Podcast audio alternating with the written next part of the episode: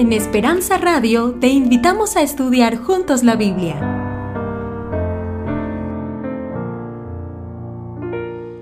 De San Juan capítulo 3 versículos 5 y 6 para comenzar esta noche. Y vamos a ver hasta el capítulo 15 esta noche, perdón, versículo 15 del capítulo 3 y entonces vamos a seguir por allí. La palabra del Señor dice así, capítulo 5, capítulo, versículo 5, capítulo 3. Respondió Jesús, de cierto, de cierto te digo, que el que no naciere de agua y del Espíritu no puede entrar en el reino de Dios. Lo que es nacido de la carne, carne es, y lo que es nacido del Espíritu, Espíritu es. Vamos a inclinar el rostro y vamos a pedir la bendición del Señor. Oremos. Amante Padre Celestial, esta noche quisiéramos rogarte que una vez más tu presencia nos acompañe, que una vez más, Señor, el Espíritu Santo eh, se mueva aquí en este lugar y en los corazones de todos los que están escuchando esta noche, Señor. Danos el privilegio de poder no solo escuchar tu palabra, sino atenderla, cumplirla, aceptarla, atesorarla en el corazón, Señor, para honra y gloria tuya y para crecimiento y salvación de cada uno de nosotros. Gracias, Padre, te amamos mucho y nos gozamos en ti siempre. En Jesús, amén. Muy bien. Jesús es un milagro, es el tema que hemos estado estudiando todas estas noches. La vida del cristiano no es una modificación o mejora, dijimos de ayer, ¿verdad? De, o sea, Jesús no quiere nada más mejorarnos, sino qué pasa con la vida del cristiano es una transformación de nuestra naturaleza. No podemos al árbol de mangos pedirle manzanas o al de manzanas pedirle mangos. Tenemos que cambiar de árbol para poder entender qué es lo que está pasando. Vamos de nuevo al versículo 5, dice, respondió Jesús, de cierto, de cierto te digo, que el que no naciere del agua y del espíritu no puede entrar en el reino de Dios. ¿Y qué significa eso? ¿Qué significa nacer del agua y del espíritu? Bueno, número uno, es interesante pensar, hermanos, que el nacimiento del agua tiene que ver específicamente con el bautismo.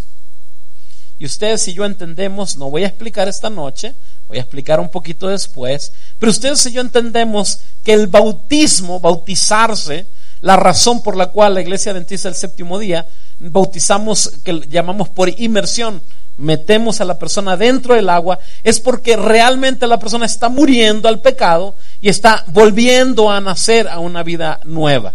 La persona no, no solo se le tiene que echar agüita en la cara, como otras personas hacen, sino hay que morir. Entonces la Biblia dice, es necesario nacer del agua. Hay que morir y hay que ser levantados, eso es el bautismo. Pero también dice que hay, que hay necesidad de, de nacer como.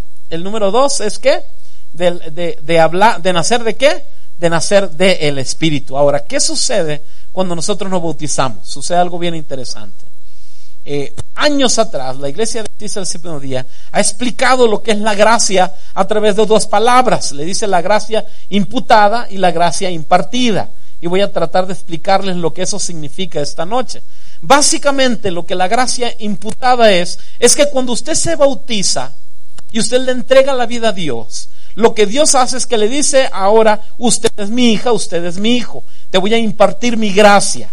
Usted es perdonado de sus pecados. Usted ya no tiene que comparecer ante el tribunal porque Jesús cumplió la promesa y usted ahora es salvo en Cristo Jesús. La gracia de Dios es imputada en su vida. Ahora usted es salvo en Cristo Jesús. Eso sucede en el momento del bautismo. Pero díganme una cosa, hermanos. ¿Deja la persona de pecar cuando se bautiza? ¿Verdad que no? Entonces, ¿qué dice una gente? No, pues no funcionó. No funcionó porque me bauticé y seguí con cosas yo. No, lo que pasa es que lo que sucede es que dice Dios que nos es necesario nacer del agua, o sea, bautizarnos, pero también nacer de qué? Del Espíritu. ¿Por qué? Porque ahora, una vez que esa gracia ha sido imputada en su vida, ahora nosotros tenemos que empezar a caminar como bebés dentro de la gracia y del amor de Cristo Jesús. Y entonces por eso es que esta se le llama gracia impartida en otros en otro sentido. Elena G. White dice que durante toda nuestra vida estaremos creciendo. Ese es el proceso de la santificación. La gracia de Dios nos sostendrá todos los días de nuestra vida, pero es necesario buscar al Señor todos los días de su vida. Hay algunas otras religiones que enseñan que una vez salvo, ¿qué? Siempre salvo. Entonces dicen ellos, no, si tú te bautizas, ya, no importa cómo vivas, no importa lo que hagas, ya Dios te salvó. Pero la Biblia no enseña eso, eso no es enseñanza bíblica. Lo que la Biblia enseña es que nosotros no tenemos necesidad de nacer del agua y de nacer del Espíritu. A través del agua nosotros sellamos nuestro pacto con Dios. Nos encontramos con Él, nos entregamos a Él, nos venimos a la iglesia, empezamos a entender, a aprender, empezamos a estudiar la Biblia, empezamos a caminar con Dios, nuestro carácter, nuestros pensamientos, quienes somos nosotros comienza a ser transformado a través de la gracia impartida que el Señor nos dará todos los días de la vida. En el bautismo, hermanos, ahí nosotros recibimos la promesa de Dios de que Él va a convertir nuestras almas y que un día nosotros viviremos con Él eternamente. En la segunda, lo que nosotros recibimos es el milagro de la conversión diaria.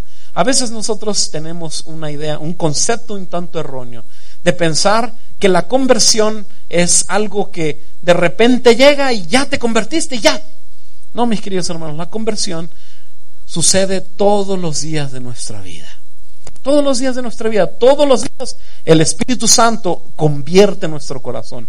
Cada vez que usted decide servir a Dios, caminar, no aceptar ese trabajo que le va, le va a quitar su sábado para venir a, a Dios, tratar bien a su esposa, tratar bien al esposo, portarse bien, ser un buen ejemplo, vivir correctamente, cada día el Espíritu Santo está trabajando en su vida, está convirtiendo su alma. Y la realidad de las cosas, entre más y más nos acercamos a Dios, más nosotros podemos, nuestro carácter y nuestra vida puede ser transformada por ese amor maravilloso de Cristo Jesús. Dice Romanos 6, 3 y 4, porque somos sepultados juntamente con Él. ¿Qué dijimos? ¿Cómo dijimos? ¿Qué fue? ¿Para cómo? para la muerte, ¿por el qué? Por el bautismo, ¿por qué? A fin de que como Cristo resucitó a los muertos, ¿qué pasará con nosotros? nosotros también ahora andemos en nueva, en novedad de vida, en una vida nueva. En otras palabras, es un cambio de naturaleza completo el que Dios puede, anhela y desea hacer en la vida de cada uno de nosotros. ¿Dicen amén, hermanos? Qué maravilloso Dios, que Él permite que nosotros en nuestros pecados aceptemos su gracia para transformarnos y hacernos a su imagen y semejanza, ¿no? Vean lo que dijo este hombre, se llamaba Morris Benden, en un libro que escribió que se llama Fe en Acción. No sé si tuvieron oportunidad de leer algo de él. Si no han tenido, busquen los libros de Morris Benden, pastor adventista que ya murió hace unos años atrás, dos, tres años atrás. Pero él dijo en el nuevo nacimiento, lo que antes nos aburría, ¿qué pasa? Ahora nos, nos es interesante. Ahora todo lo que tiene que ver con Dios nos llena de satisfacción. Hay tantas personas que usted le dice, hey, vamos a la iglesia. No, dice, ¿para qué? No. No, está bien aburrido ahí. Porque somos seres humanos y somos pecaminosos. No, normalmente al ser humano no le gusta venir ante la presencia de Dios. Pero cuando Dios comienza a trabajar en el corazón y las personas comenzamos a decir, bueno, sabes, voy a probar, vamos un ratito, pues, vamos, al cabo no tengo nada que hacer. Y entonces Dios comienza a trabajar en tu vida y en mi vida para acercarnos más a su gracia, a su amor. Y empezamos a descubrir la necesidad maravillosa que tenemos de Él. Él tenemos una necesidad tremenda de Él. Y Él desea transformarnos y amarnos y hacernos a su imagen. Versículos 7 y 8 ahora de San Juan. No te maravilles que te dije que es necesario nacer de nuevo. Él le está diciendo ahora Jesús a Nicodemo, ¿se acuerdan? No te preocupes, dice, no te maravilles que te dije. Y entonces le, hace, le da una, una, una historia y le dice, el viento sopla de donde quiere y oye su sonido mas ni sabes de dónde viene ni a dónde va. Así es todo aquel que es nacido del Espíritu. En otras palabras, hermanos, el asunto no es, no es algo que cuando nosotros tenemos el nacimiento del Espíritu, no tiene que ser un despliegue maravilloso ¿verdad? Hay personas que, ustedes saben, ¿no? Que, que recibió el Espíritu y los tocan y se caen y convulsionan, ¿verdad? Y es que está recibiendo el Espíritu. Y eso no enseña la Biblia, hermanos. Lo que la Biblia enseña es que el Espíritu Santo comienza a entrar en la vida de cada uno de nosotros y comienza a transformarnos. No es un asunto puntual, es un proceso durante toda la vida que nos enseña, que nos hace dóciles, que nos hace buenos, que nos hace perdonadoras, perdonadores, que nos hace agradables, que nos hace esposos buenos, esposas buenas, buenos estudiantes, buenos trabajadores, etcétera, etcétera, porque ese es el plan que Dios tiene para cada uno de nosotros, que desea transformar nuestra, naturaleza para hacernos hijos e hijas de Dios. El viento, mis hermanos, ¿cuándo fue la última vez que pidió permiso para soplar? ¿Verdad que no? No, el viento sopla y yo sé que la semana pasada hubo mucho viento aquí, ¿verdad? Yo no estaba acá, pero mi esposa me decía que estaba muy, muy viento por todos lados. Mucho viento. El viento no pide permiso, hermanos. Así es la fuerza del Espíritu Santo. El Espíritu Santo se mueve porque Dios nos ama a nosotros, hermano. Y quiera usted o no, el Espíritu Santo va a seguir haciendo su obra. No anda pidiendo permiso, el Espíritu Santo se mueve en el corazón de cada uno de nosotros. Por donde pasa se siente y se observa su obra. Uno no puede decir, de hecho, a mí yo soy medio poetita, me gusta escribir poemas, ¿no? Y una vez estaba tratando de escribir, estaba pensando que qué interesante que el viento que le pega a mi rancho allá en México, a mis primos, a mis tíos, puede ser el mismo viento que pega a mí en la cara, o sea, porque viene andando el viento, ¿no? Bueno, yo estoy así medio poeta, ¿no? Este, estaba pensando en eso el otro día. Pero ¿qué sucede, mis hermanos? Vean lo que dice ahí. El viento no se mira. Usted no dice, bueno, hay personas que sí dicen, no, es que ese tiene el Espíritu. ¿Por qué? Porque se nota en la vida de las personas. Y eso es lo maravilloso de Dios, hermanos. Que Dios no anda haciendo acepción de personas en el sentido de que a uno les da y a otros no. Está disponible para todos los que deseen recibir de su gracia y de su amor. Va creando el deseo de un cambio en el corazón de nosotros, hermanos. Y yo estoy seguro que ese anhelo, esa presencia del Espíritu Santo ya está en la vida de nosotros. Porque la última vez que yo chequé, yo como ustedes, yo deseo ser un hijo y, una, y ustedes hijas de Dios, ¿sí o no? Yo quiero hacer correctamente bien las cosas. Yo quiero servir a mi Dios. Yo quiero aprender. Yo quiero ser un buen hombre, yo quiero ser un buen hijo, yo quiero compartir el Evangelio de Cristo Jesús igual que usted. Entonces quiere decir que la presencia del Espíritu ha empezado a hacer la obra en su vida. Entonces hay que sellar ese pacto con Dios. Hay que sellar ese pacto con Dios. Hay que ah, recibir la promesa de su, de su conversión para que entonces todos los días nosotros seamos convertidos a la imagen de Dios. Va buscando tu respuesta. Interesante, hermanos que nosotros somos cristianos, ¿verdad? Y venimos a la iglesia, pero de vez en cuando se nos olvida un poco quiénes somos y por qué razones existimos. Pero a Dios nunca le pasa eso. Jamás. Dios está siempre trabajando en favor nuestro. Dicen amén. Dios está siempre trabajando en favor tuyo. El Espíritu Santo está siempre buscándote, llamándote, invitándote, a través de personas que te dicen, a través de familiares, qué sé yo, pero está siempre llamándote. Y alabado sea el nombre de Dios por eso, hermanos. Todo el tiempo está trabajando en favor nuestro. Ese es el poder del Espíritu Santo en nuestra vida. Y eso es lo que Jesús estaba explicándole a nuestro amigo Nicodemo, porque Nicodemo pensaba que era solamente ciertos rituales que se habían que cumplir y que cuando se cumplía todo entonces Dios lo tenía que bendecir. Y no, Jesús le está explicando, el asunto tiene que ver con una nueva conversión, un nuevo nacimiento, con la presencia del Espíritu en tu vida, que va transformando tu vida poco a poco hasta que tú eres la persona que Dios te ha hecho. Segunda de Pedro 1, 3 y 4, un versículo bien cargado. Dice Pedro, alabado sea Dios, Padre de nuestro Señor Jesucristo, por su gran misericordia, nos ha hecho cómo? Nacer de nuevo. ¿Cómo lo hizo? Mediante la resurrección de Jesucristo. ¿Para qué? Para que tengamos una esperanza viva y recibamos qué? Una herencia indestructible, incontaminada e inmarchitable, hermanos. Ustedes y yo a veces nos matamos trabajando, nos bastamos buscando el American Dream, el sueño americano. Abandonamos hijos, abandonamos esposa por trabajar y juntar dinero, cuando Dios nos ha dicho a nosotros, queridos hermanos, que si nosotros nos entregamos a Dios, vamos a ser ricos, recibiremos la herencia de la vida eterna y tendremos un corazón y una mente incontaminada, inmarchitable. Qué bendición ser hijo de Dios, hermanos. Qué tremendo privilegio ser hijo de Dios. Qué hermoso, hermanos, que cuando nosotros nos entregamos a Dios podemos nacer de nuevo, porque la resurrección de Jesucristo mostró que se puede, que Dios lo hace, que nosotros podemos morir al pecado como murió Jesús por mi pecado y ser resucitados de nuevo para vivir eternamente en Él. Y he dicho otras noches, ¿verdad? Pero ¿qué más podría haber hecho Dios por nosotros, hermanos? Nada más. Ya lo hizo todo porque nos ama. Y el privilegio que ustedes y yo tenemos frente a la palabra de Dios es la oportunidad de poder responder a ese amor inefable del Señor. El Espíritu Santo, hermanos, va transformando nuestra naturaleza, va cambiándonos, va quitando donde existía quien es usted hoy y lo va poniendo ahora, de tal manera que usted ahora razona, piensa, medita, camina, vive de tal manera que como, como un hijo de Dios, como una hija de Dios.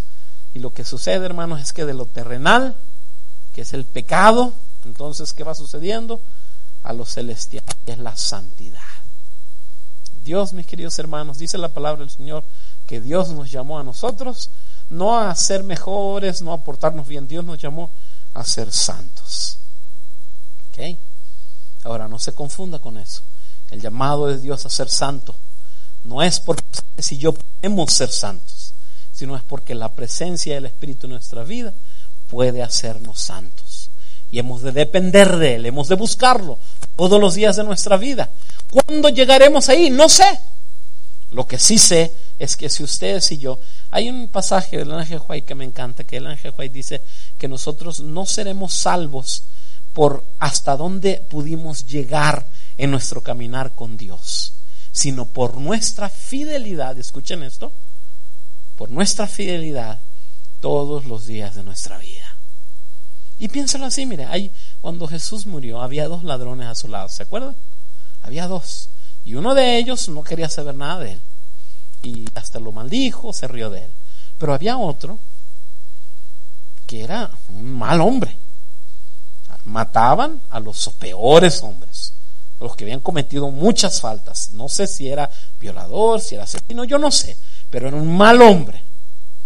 Y ese hombre, segundos, minutos antes de, que Jesús muriese, le dijo, Señor, yo creo que tú eres el Hijo de Dios, si tú puedes, por favor ayúdame, yo creo en ti.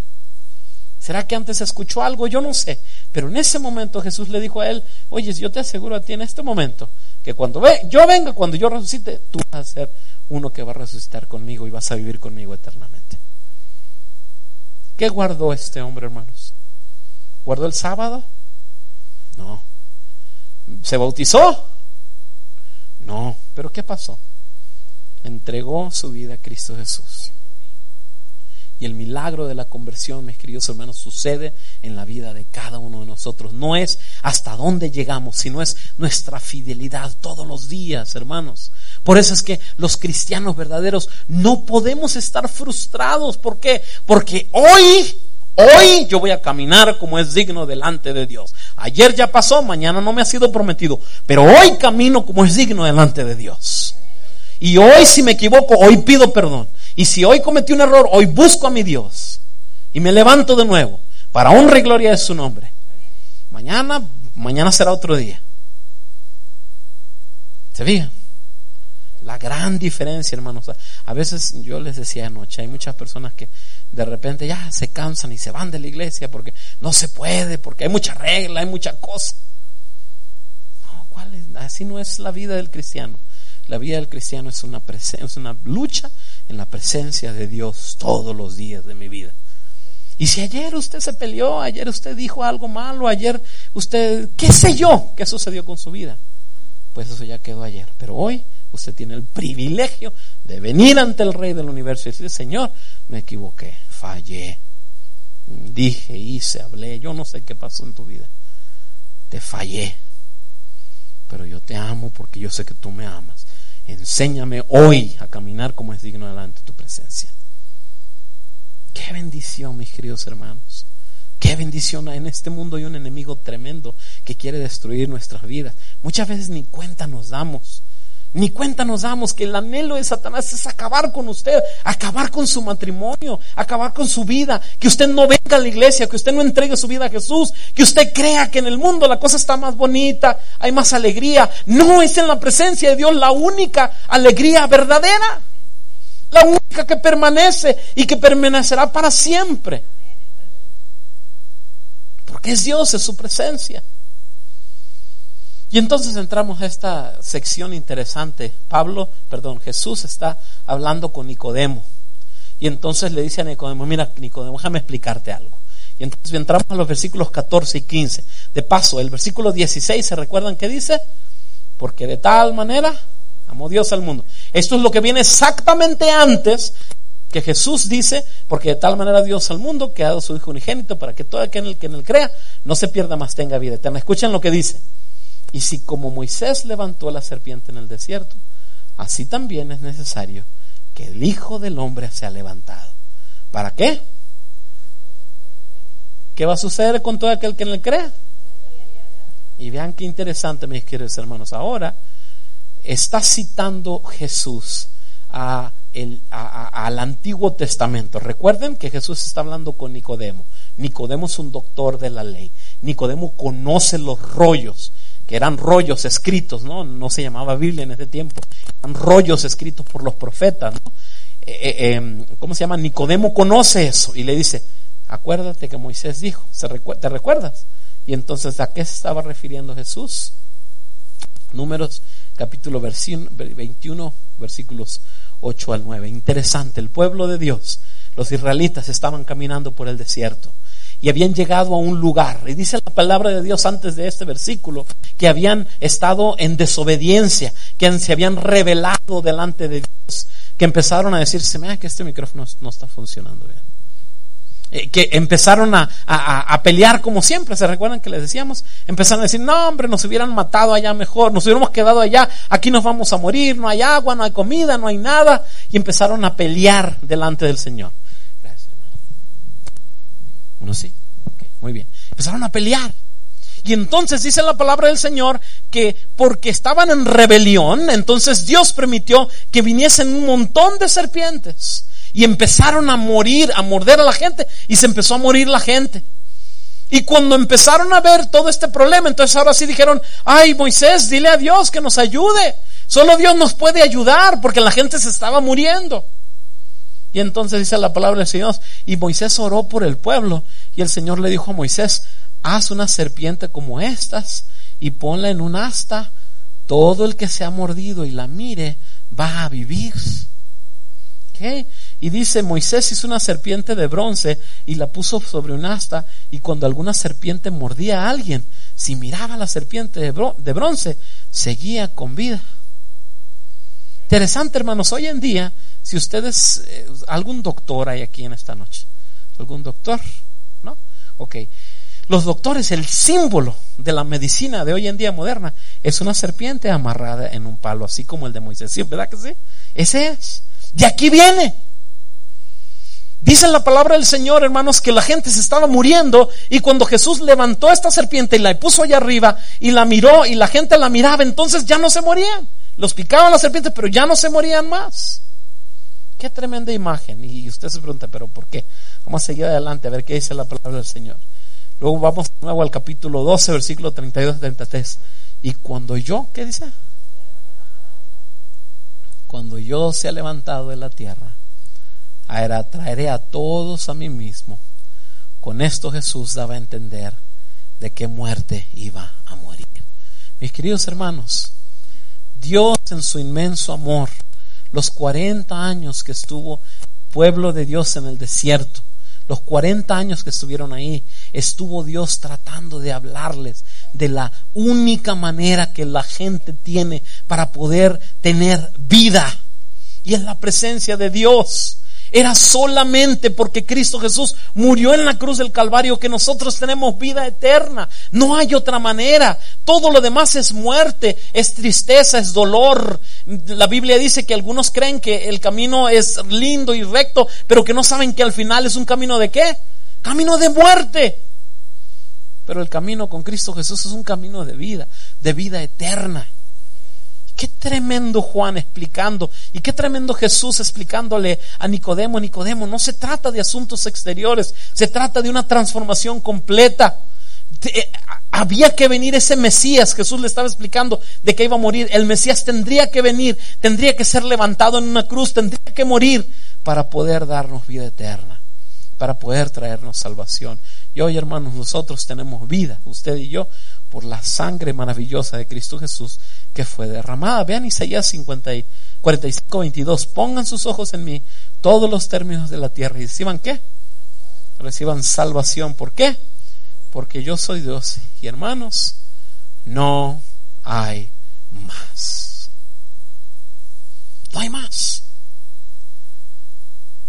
La única manera de recibir salvación es solamente entregándole la vida y el corazón a Cristo Jesús, nuestro Salvador. Vean lo que dice esta señora en este libro llamado Deseo a todas las gentes, dice ella. Entonces, el Espíritu de Dios produce por medio de la fe una nueva vida. Déjenme desglosárselos un poquito. Es la presencia del Espíritu la única que usted y yo podremos tomar para poder recibir el milagro de la, de la conversión. Y eso se hace a través de la fe. ¿Qué es la fe, hermanos? ¿Qué es la fe? ¿Mm? Hebreos, ¿qué es 11.1 me parece? Pero ¿qué es la fe realmente? La fe, mis queridos hermanos, es la capacidad de que todos los días usted confía plenamente que usted es un hijo, una hija de Dios, que si usted se entregó a Jesús y usted se bautizó, usted entró en la vida eterna en Cristo Jesús y que todos los días Dios tiene el privilegio, el Espíritu Santo de transformar su vida y todos los días usted puede aprender y ser una persona nueva y diferente para honra y gloria de Dios. Hace un rato el pastor eh, Vargas explicaba, decía, eh, pasen y entreguen aquí, pongan sus peticiones. Y, creo que dijiste, pastor, eh, todos tenemos algo que queremos cambiar. Claro que sí, hermanos. Todos tenemos un montón de cosas que hay que cambiar. Pero esas cosas no las podremos cambiar a menos que el Espíritu Santo viva en el corazón de cada uno de nosotros. Al final del día, mis queridos hermanos, solo hay dos nacimientos.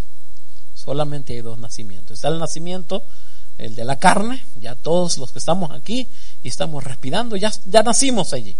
Ya no hay mucho que hacer con eso porque ya, ya lo tuviste, ya naciste, ¿verdad? Ya estamos. Pero está el segundo nacimiento, que es el nacimiento del Espíritu. Y la pregunta es, ¿quieres experimentar tú este nuevo nacimiento? ¿Quieres vivir tú bajo el amor y la gracia poderosa de Cristo Jesús. Quieres vivir en novedad de vida. Quieres caminar en la presencia de Dios. Quieres recibir la gracia y el perdón de Dios. Hace años atrás yo tuve, hace un montón de años, ya no me acuerdo cuántos, este, estuve predicando en Michigan, en el estado de Michigan. Había una iglesia, dos iglesias, eh, una americana y una hispana. Y entonces en la americana eh, predicamos dos semanas y por ahí en la semana había dos jóvenes que habían querido aceptar el Evangelio y entonces le dijeron al pastor, yo era el invitado a predicar, dijeron, pastor, sepa, pastor Wilson, pastor Wilson, eh, podría venir a nuestro trabajo, a una fábrica en la que trabajaban y entonces este, hable con nuestro jefe porque queremos no solamente ir el sábado, porque el sábado eran los bautismos en un río allí, eh, pero también queremos que nos den el sábado para poder este, seguir yendo a la iglesia. Y el pastor Wilson le dijo, claro que sí, vamos a ir para allá. Así es que pastor Wilson y su servidor fuimos a la fábrica, eh, llegamos allí a la oficina, hablamos con la señorita y le dijimos, señorita, quisiéramos hablar con el jefe de estos dos jóvenes, este, y le dimos el nombre. Y ella dijo, ah, sí, cómo no, siéntense, ahorita, ahorita le digo. Y entonces se fue y notamos que tardó un poquito de tiempo, ¿no? Entonces salió ya un poquito diferente y dice, ay, este, fíjese que no los puede atender, este, está muy ocupado. Entonces eran como las once y quince. Entonces a mí se me ocurrió decirle, eh, pues mire, si quiere lo esperamos para la hora del lonche y eh, nosotros podemos esperarlo, no hay problema. Dice muchacha, mm, bueno, déjenme ver. Fue, entró de nuevo, otra vez tardó otro poquito de tiempo. Esta segunda vez salió ya un poquito más molesta, ¿no? Y, dice, que no puede, que no, no puede, así es que disculpen, pero se van a tener que ir. Entonces el pastor dice, ah, bueno, no nomás que ni siquiera sabe para qué estamos aquí, no, no le vamos a pedir trabajo, no, eh, va a ser muy rápido, es un asunto bien sencillo. Eh, dígale que nosotros lo esperamos, este, eh, que no hay problemas, es una cosa muy sencilla nomás. O nos diga a qué horas podemos venir. Entonces ahí va la muchacha otra vez para adentro. Y ahora salió más enojada y dijo, ¿saben qué? No los quiere atender, así es que les voy a pedir que se vayan. Entonces yo le digo, ¿y si nos quedamos en el estacionamiento a esperarlo? Dice, no, no pueden. Si se quedan aquí, voy a llamar a la policía. Necesito que se vayan ya. Pues qué raro. Ni, nunca dijimos a qué íbamos. Ni nada. Nomás queríamos hablar con él.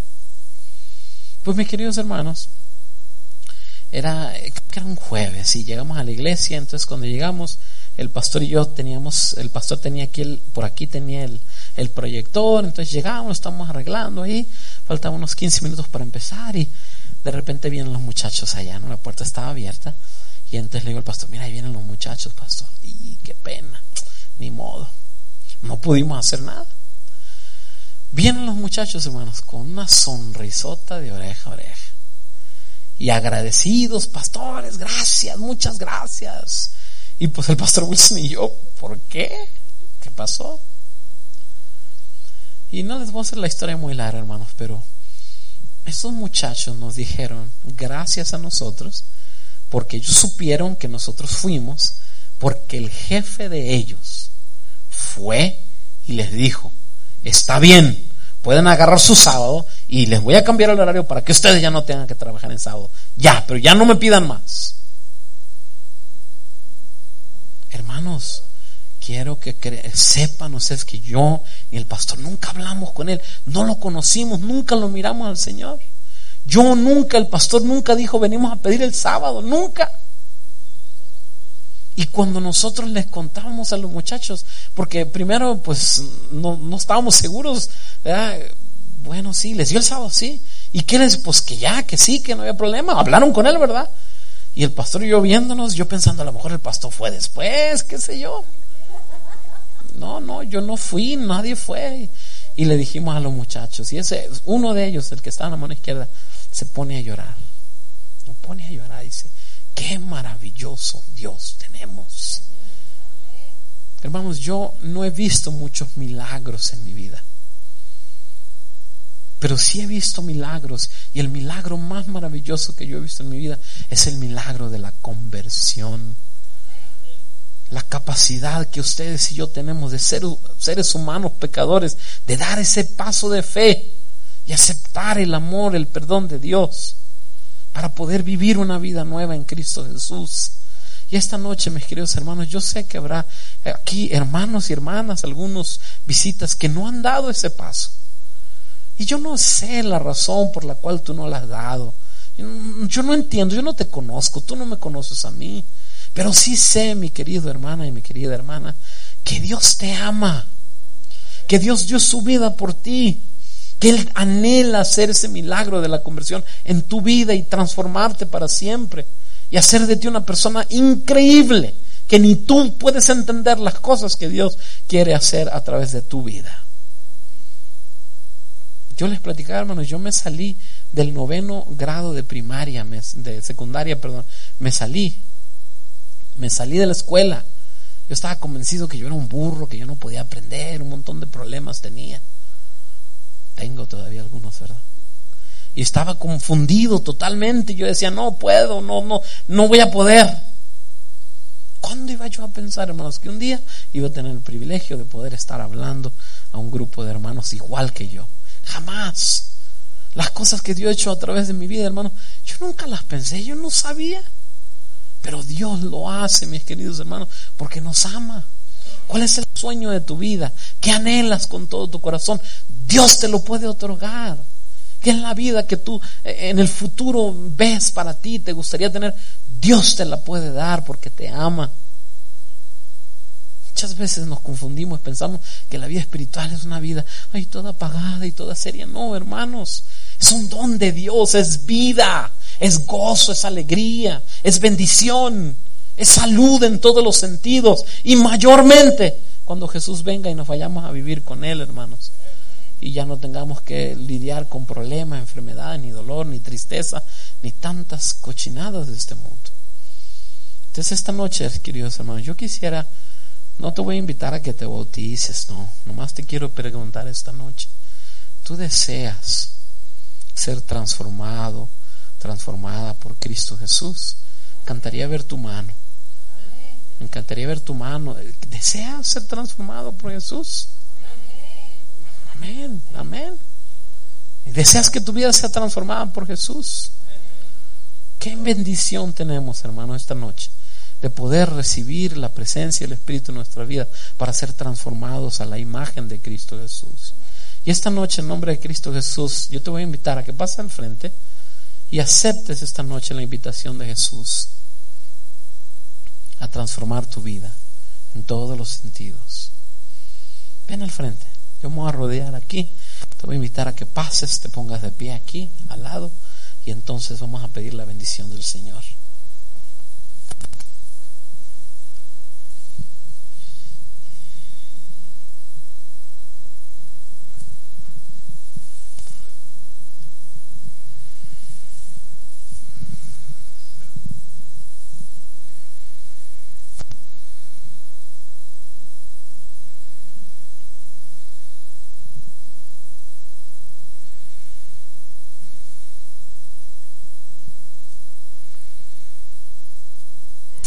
Dios que estás en el cielo. Señor Jesús, qué bendición y qué alegría es reconocernos hijos tuyos, Padre, y entender las verdades de tu palabra, y saber, Señor, que lo que somos hoy no es toda la historia que lo que tú tienes planificado para nosotros son cosas que ojos no vieron, oídos no oyeron y jamás entraron en pensamiento humano, Señor. Porque tú eres el Dios del universo, Padre. Y aquellas cosas que nosotros lidiamos y batallamos todos los días pueden ser transformadas en tus manos, Señor. Y es por eso que esta noche tus hijos hemos venido nos arrodillamos o tal vez algunos están parados, yo no sé. Pero hemos venido delante de tu presencia, porque tu presencia es lo que cambia todo, Señor. Nosotros no nos arrodillamos delante de hombres, delante de una iglesia, nos arrodillamos delante del Dios del universo y te adoramos solo a ti, Señor. Y esta noche, Padre, yo hice una invitación especial que en su momento yo mismo acepté. La invitación, Señor, de poder ser transformados por tu gracia. La invitación, Señor, de que tu Espíritu Santo se posesione de nuestros corazones. La invitación, Señor, a aceptar tu amor, tu invitación tremenda y poderosa en nuestras vidas. Y Padre, habrá en este recinto hermanos como yo que tenemos años caminando en la fe, pero que aún, Señor, tenemos necesidades profundas en el corazón y que necesitamos de ti, Padre, todos los días. Y también habrá hermanos y hermanas y amigos que han venido tal vez unas cuantas veces, tal vez primera vez. Y que ellos, Padre, están aquí porque tienen necesidades también. Y esta noche, Señor, el milagro de la conversión, yo te ruego, Padre, en el nombre de Cristo Jesús, que lo hagas en el corazón de cada uno de nosotros. Permite, Padre, que esta noche el Espíritu Santo entre en el corazón de aquellos que todavía no han entrado. Que el Espíritu Santo se posesione de los corazones que todavía no se han posesionado. Que la mente y el corazón de mis hermanos sea abierta esta noche. Y que nada más te den oportunidad de que tomes control de sus vidas. Para honra y gloria tuya, Señor. Para crecimiento de la vida para salvación eterna, para la transformación de nuestras vidas, Padre. Padre, esta semana continuaremos aprendiendo de tu palabra, creciendo, recibiendo desafíos de ti, Señor. Pero Padre, el propósito final es que ninguna persona que esté aquí, ninguna persona de los que están aquí esta noche, se puedan ir de este lugar con un corazón vacío que salgan de este lugar, pero con un corazón lleno, Señor, de ti. Aquellos que batallan, Señor, para verte, para entenderte, que tal vez no creen tener necesidades. Padre, dales entendimiento. Abre los ojos de su corazón y de su mente. Y permíteles observarte a ti y descubrir la belleza inefable de tu gracia el perdón maravilloso con que nos has amado y la oportunidad de vivir eternamente contigo en las mansiones celestes. Gracias Padre por aceptarnos, por tomarnos. Ayuda que al levantarnos de aquí nos levantemos a una nueva vida como es en Cristo Jesús. Gracias Padre, te adoramos, nos gozamos en ti. Amén y amén.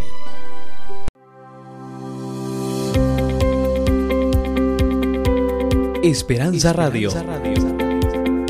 Siga disfrutando de nuestra programación en www.esperanzaradiolv.com.